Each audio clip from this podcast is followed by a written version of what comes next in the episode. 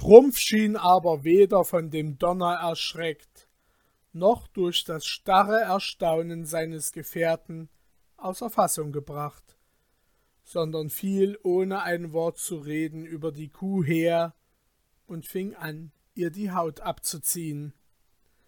Als Wilm sich ein wenig erholt hatte, half er ihm in diesem Geschäfte, aber mit so sichtbarem Widerwillen, als er vorher begierig gewesen war, das Opfer vollendet zu sehen. Während dieser Arbeit hatte sich das Gewitter zusammengezogen, der Donner brüllte laut im Gebirge und furchtbare Blitze schlängelten sich um den Stein und über das Moos der Schlucht hin, während der Wind, welcher diese Höhe noch nicht erreicht hatte, die untern Täler und das Gestade mit wildem Heulen erfüllte. Und als die Haut endlich abgezogen war, fanden beide Fischer sich schon bis auf die Haut durchnässt. Sie breiteten jene auf dem Boden aus, und Kaspar wickelte und band Falke, so wie dieser es ihn geheißen, in derselben fest ein. Dann erst, als dies geschehen war, brach der arme Mensch das lange Stillschweigen, und indem er mitleidig auf seinen betörten Freund hinabblickte, fragte er mit zitternder Stimme Kann ich noch etwas für dich tun, Wilm? Nichts mehr, erwiderte der andere. Lebe wohl. Leb wohl, erwiderte Kaspar. Gott sei mit dir und vergebe dir, wie ich es tue. Dies waren die letzten Worte, welche Wilm von ihm hörte, denn im nächsten Augenblick war er in der immer zunehmenden Dunkelheit verschwunden und in demselben Augenblicke brach auch einer der fürchterlichsten Gewitterstürme, die Wilm nur je gehört hatte, aus.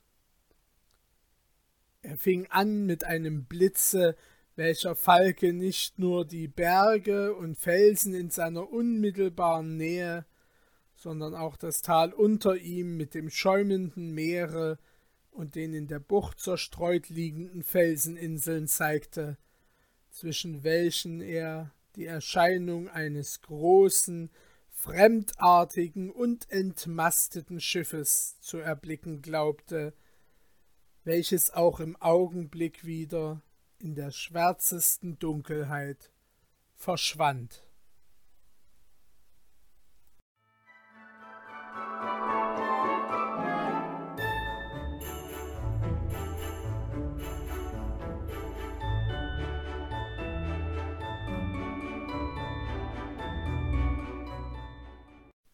Die Donnerschläge wurden ganz betäubend. Eine Masse Felsenstücke rollte vom Gebirge herab und drohte ihn zu erschlagen. Der Regen ergoss sich in solcher Menge, dass er in einem Augenblick das enge Sumpftal mit einer hohen Flut überströmte, welche bald zu Wilms Schultern hinaufreichte. Denn glücklicherweise hatte ihn Kaspar mit dem oberen Teile des Körpers auf eine Erhöhung gelegt, sonst hätte er auf einmal ertrinken müssen. Das Wasser stieg immer höher, und je mehr Wilm sich anstrengte, sich aus seiner gefahrvollen Lage zu befreien, desto fester umgab ihn die Haut. Umsonst rief er nach Kaspar. Kaspar war weit weg. Gott in seiner Not anzurufen, wagte er nicht, und ein Schauder ergriff ihn, wenn er die Mächte anflehen wollte, deren Gewalt er sich hingegeben fühlte. Schon drang ihm das Wasser in die Ohren, schon berührte es den Rand der Lippen. Gott, ich bin verloren, schrie er, indem er einen Strom über sein Gesicht hinstürzen fühlte aber in demselben Augenblick drang ein Schall wie von einem nahen Wasserfall schwach an sein Gehör, und sogleich war auch sein Mund wieder unbedeckt. Die Flut hatte sich durch das Gestein Bahn gebrochen, und da auch zu gleicher Zeit der Regen etwas nachließ und das tiefe Dunkel des Himmels sich etwas verzog, so ließ auch seine Verzweiflung nach, und es schien ihm ein Strahl der Hoffnung zurückzukehren. Aber obgleich er sich wie von einem Todeskampfe erschöpft fühlte und sehnlich wünschte, aus seiner Gefangenschaft erlöst zu sein, so war doch der Zweck seines verzweifelten Strebens noch nicht erreicht. Und mit der verschwundenen unmittelbaren Lebensgefahr kam auch die Habsucht mit all ihren Furien in seine Brust zurück. Auch überzeugt, dass er in seiner Lage ausharren müsse, um sein Ziel zu erreichen, hielt er sich ruhig und fiel vor Kälte und Ermüdung in einen festen Schlaf. Er mochte ungefähr zwei Stunden geschlafen haben, als ihn ein kalter Wind, der ihm übers Gesicht fuhr, und ein Rauschen wie von herannahenden Meereswogen aus seiner glücklichen Selbstvergessenheit aufrüttelte. Der Himmel hatte sich aufs neue verfinstert. Ein Blitz wie der, welcher den ersten Sturm herbeigeführt, erhellte noch einmal die Gegend umher, und er glaubte abermals das fremde Schiff zu erblicken, das jetzt dicht vor der Steenvollklippe auf einer hohen Welle zu hängen und dann jählings in den Abgrund zu schießen schien. Er starrte noch immer nach dem Phantom, denn ein unaufhörliches Blitzen hielt jetzt das Meer erleuchtet, als sich auf einmal eine berghohe Wasserhose aus dem Tale erhob und ihn mit solcher Gewalt gegen einen Felsen schleuderte, dass ihm alle Sinne vergingen. Als er wieder zu sich selbst kam, hatte sich das Wetter verzogen, der Himmel war heiter, aber das Wetterleuchten dauerte noch immer fort. Er lag dicht am Fuße des Gebirges, welches dieses Tal umschloss, und er fühlte sich so zerschlagen, dass er sich kaum zu rühren vermochte. Er hörte das stillere Brausen der Brandung und mittendrinnen eine feierliche Musik, wie Kirchengesang. Diese Töne waren anfangs so schwach, dass er sie für Täuschung hielt aber sie ließen sich immer wieder aufs neue vernehmen und jedes Mal deutlicher und näher. Und es schien ihm zuletzt, als könne er darin die Melodie eines Psalms unterscheiden, die er im vorigen Jahr an Bord eines holländischen Heringfängers gehört hatte. Endlich unterschied er sogar Stimmen, und es deuchte ihm, als vernehme er sogar die Worte jenes Liedes. Die Stimmen waren jetzt in dem Tale, und als er sich mit Mühe zu einem Stein hingeschoben, auf den er den Kopf legte, erblickte er wirklich einen Zug von menschlichen Gestalten, von welchen diese Musik ausging, und der sich gerade auf ihn zubewegte. Kummer und Angst lag auf den Gesichtern der Leute, deren Kleider von Wasser zu triefen schienen. Jetzt waren sie dicht bei ihm, und ihr Gesang schwieg. An ihrer Spitze waren mehrere Musikanten, dann mehrere Seeleute, und hinter diesen kam ein großer, starker Mann in altväterlicher, reich mit Gold besetzter Tracht, mit einem Schwert an der Seite und einem langen, dicken spanischen Rohr mit goldenen Knöpfen in der Hand. Ihm zur Seite ging ein Negerknabe, welcher seinem Herrn von Zeit zu Zeit eine lange Pfeife reichte, aus der er einige feierliche Züge tat und dann weiterschritt. Er blieb kerzengerade vor Wilm stehen, und ihm zu beiden Seiten stellten sich andere, minder prächtig gekleidete Männer, welche alle Pfeifen in den Händen hielten, die aber nicht so kostbar schienen als die Pfeife, welche dem dicken Manne nachgetragen wurde. Hinter diesen traten andere Personen auf, worunter mehrere Frauenspersonen, von denen einige Kinder in den Armen oder an der Hand hatten, alle in kostbarer, aber fremdartiger Kleidung. Ein Haufen holländischer Matrosen schloss den Zug, deren jeder den Mund voll Tabak und zwischen den Zähnen ein braunes Pfeifchen hatte, das sie in düsterer Stille rauchten. Der Fischer blickte mit Grausen auf diese sonderbare Versammlung, aber die Erwartung dessen, das da kommen werde, hielt seinen Mut aufrecht. Lange standen sie so um ihn her, und der Rauch ihrer Pfeifen erhob sich wie eine Wolke über sie, zwischen welcher die Sterne hindurchblinkten. Der Kreis zog sich immer enger um Wilm her, das Rauchen ward immer heftiger und dicker die Wolke, die aus Mund und Pfeifen hervorstieg. Falke war ein kühner, verwegener Mann. Er hatte sich auf Außerordentliches vorbereitet, aber als er diese unbegreifliche Menge immer näher auf ihn eindringen sah, als wolle sie ihn mit ihrer Masse erdrücken, da entsank ihm der Mut. Dicker Schweiß trat ihm vor die Stirne, und er glaubte vor Angst vergehen zu müssen. Aber man denke sich erst sein Schrecken, als er von ungefähr die Augen wandte und dicht an seinem Kopf das gelbe Männchen steif und aufrecht sitzen sah, als wie er es zum ersten Mal erblickt, nur dass es jetzt, als wie zum Spotte der ganzen Versammlung, auch eine Pfeife im Munde hatte. In der Todesangst, die ihn jetzt ergriff, rief er zu der Hauptperson gewendet Im Namen dessen, dem ihr dient, wer seid ihr und was verlangt ihr von mir?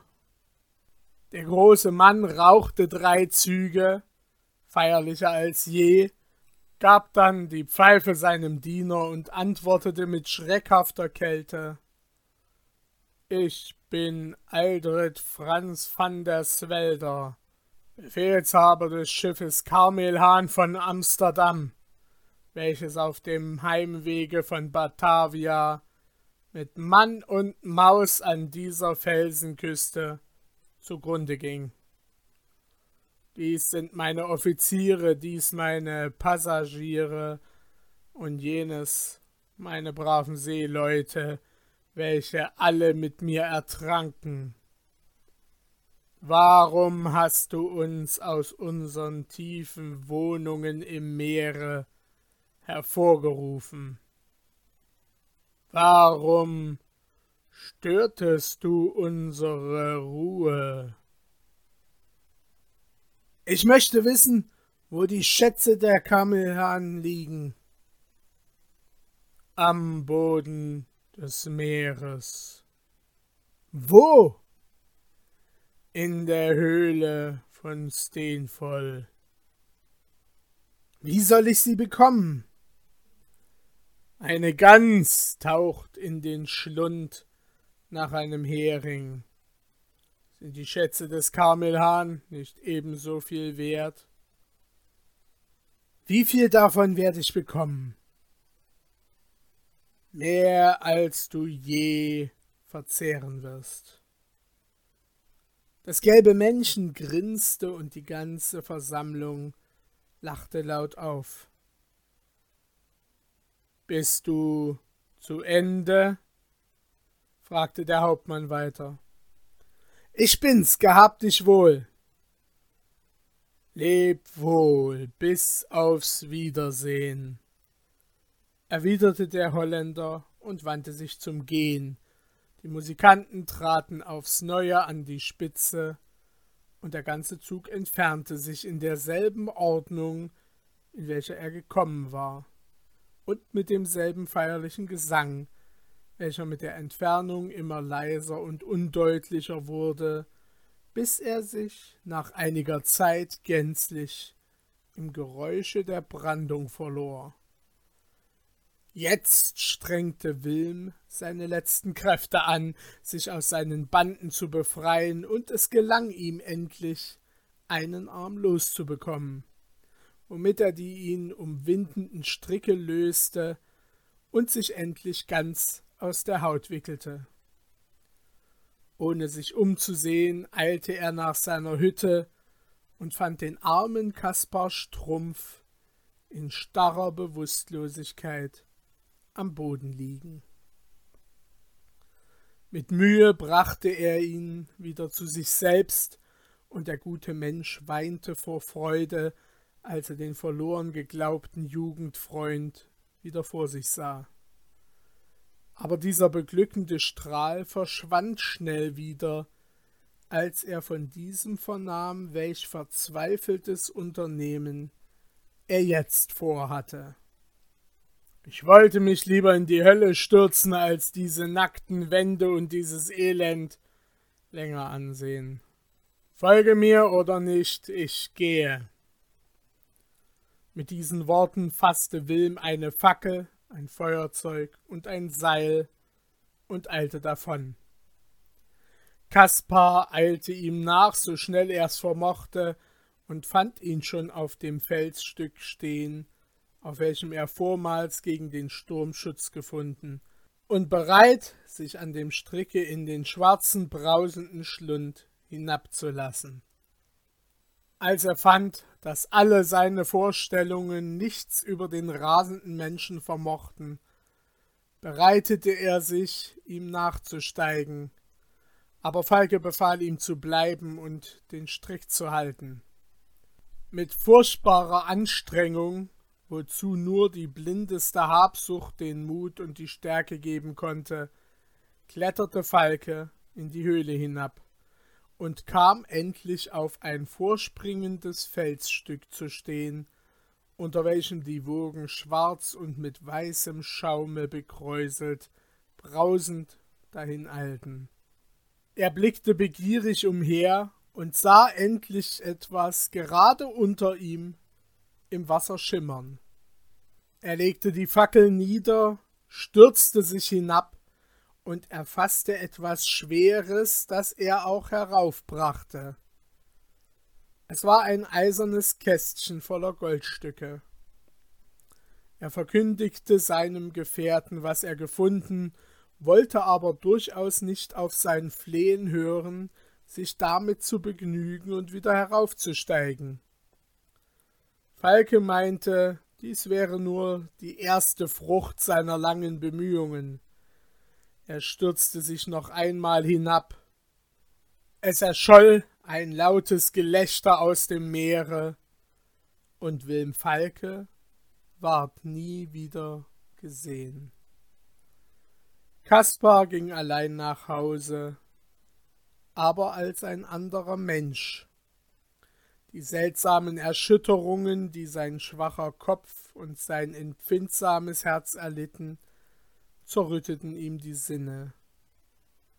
Er ließ alles um sich her verfallen und wanderte Tag und Nacht gedankenlos vor sich starrend umher, von allen seinen vorigen Bekannten bedauert und vermieden. Ein Fischer will Wilm Falke in einer stürmischen Nacht mitten unter der Mannschaft des Karmelhahn am Ufer erkannt haben, und in derselben Nacht verschwand auch Kaspar Strumpf. Man suchte ihn allenthalben, allein nirgends hat man eine Spur von ihm finden können. Aber die Sage geht, dass er oft nebst Falke mitten unter der Mannschaft des Zauberschiffes gesehen worden sei, welches seitdem zu regelmäßigen Zeiten an der Höhle von Steenvoll erschien.